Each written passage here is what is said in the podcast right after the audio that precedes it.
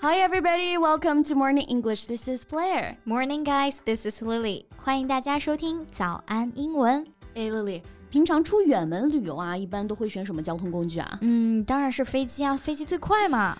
嗯，呃，难道你不是吗 ？Well, I will take the plane if I have to, but mm. to be honest, I'm a little bit afraid of air travel. 啊、uh,，I see，那没关系啊，现在高铁那么方便，国内你想去哪儿坐高铁都行。That's true，所以我真的是非常感谢我们的高铁建造者啊，造福我们太多了。Yeah, high-speed trains have really revolutionized the way we travel, making transportation faster and more efficient. So how about we dive into today's topic and explore the world of high-speed trains? 那今天的节目就来聊一聊这些高铁相关的表达，怎么样？Absolutely。欢迎大家点赞、订阅我们，并且打开小铃铛，这样就可以第一时间收到我们的更新提醒啦。另外，本节课的笔记也给大家准备好了，在视频简介或评论区即可领取哦。如果你喜欢这期节目，请点赞加订阅，这样就可以反复观看啦。同时，本节课的笔记也给大家准备好了，在视频简介或评论区即可领取哦。本节课的完整版笔记在视频简介或评论区领取，请点赞订阅我们，这样就可以第一时间收到我们的更新提醒啦。Okay, our first phrase of the day is, of course, high-speed train. 嗯，当然要先来讲一讲高铁怎么说啊？高铁其实就是高速铁路的简称嘛。那高速铁路翻译过来就是 high-speed train。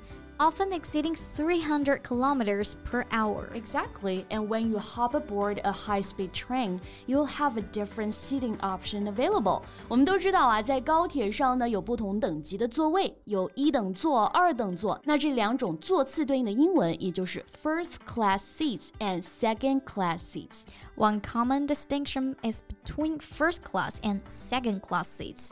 First class seats provide a more luxurious and comfortable experience, while second class seats offer a more budget friendly option. That's correct. 一个呢更加奢华舒适，一个比较经济实惠啊。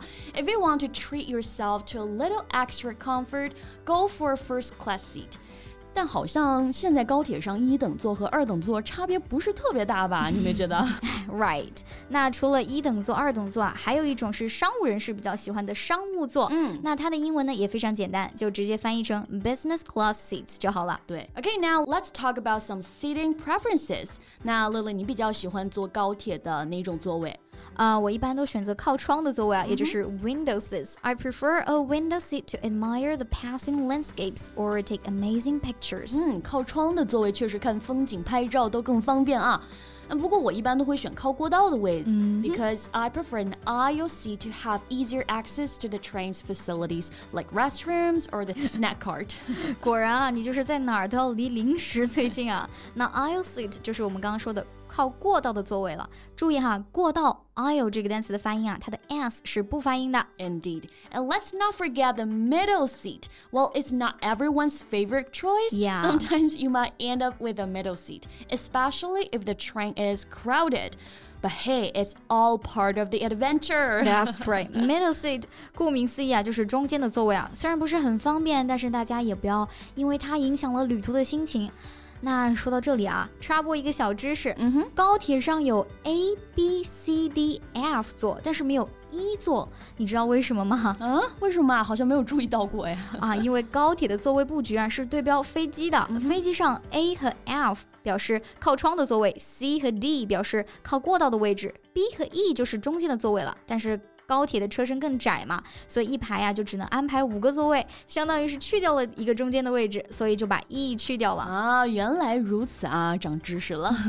Now, while you're enjoying your seat, you might interact with the train attendant. These helpful individuals are there to assist passengers, answer questions, and ensure a pleasant journey. 对，空乘我们称作 flight attendant，那列车员呢，也就是 train attendant。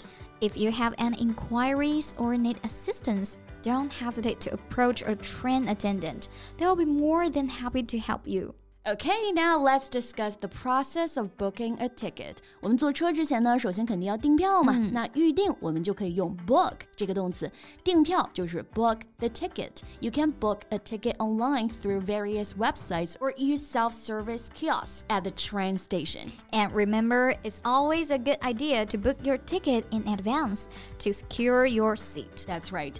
High-speed trains are incredibly popular and tickets can sell out fast. So it's always wise to plan ahead and book your ticket as soon as possible. 嗯，所以我们有时候都不说订票啊，我们都说抢票。对那抢这个动作，我们用动词 snap 来表示啊。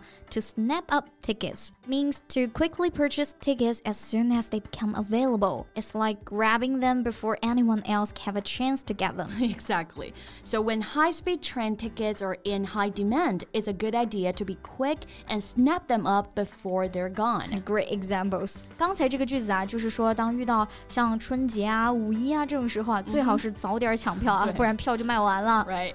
Okay, now let's summarize the words and expressions we've covered today. We started with high speed train, referring to trains that travel at incredible speed. Then we explored the distinction between first class seat, 一等座, second class seat, 二等座, and business seat, 商务座.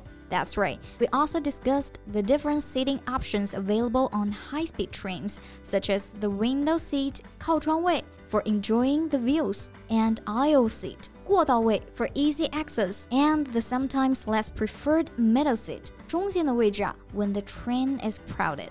And we can't forget the helpful train attendant. 乘务员 who ensures a pleasant journey and assists passengers with any questions or concerns they may have. Exactly. And when it comes to booking your ticket, you can book the ticket online or at self service kiosks. Yeah, and for those situations when tickets are in high demand, it's essential to be swift and snap up tickets as soon as they become available. That's right, and there you have it. 那学会了这些单词，高铁旅行大家基本上就可以畅通无阻了。 Right, and that brings us to the end of today's episode. Remember to use these words and phrases to enhance your English vocabulary and confidently navigate your high speed train travel.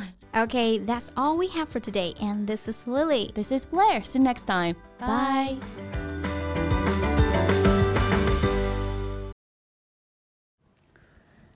欢迎大家点赞、订阅我们，并且打开小铃铛，这样就可以第一时间收到我们的更新提醒啦。另外，本节课的笔记也给大家准备好了，在视频简介或评论区即可领取哦。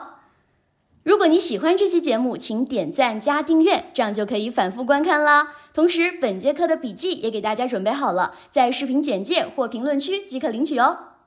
本节课的完整版笔记在视频简介或评论区领取。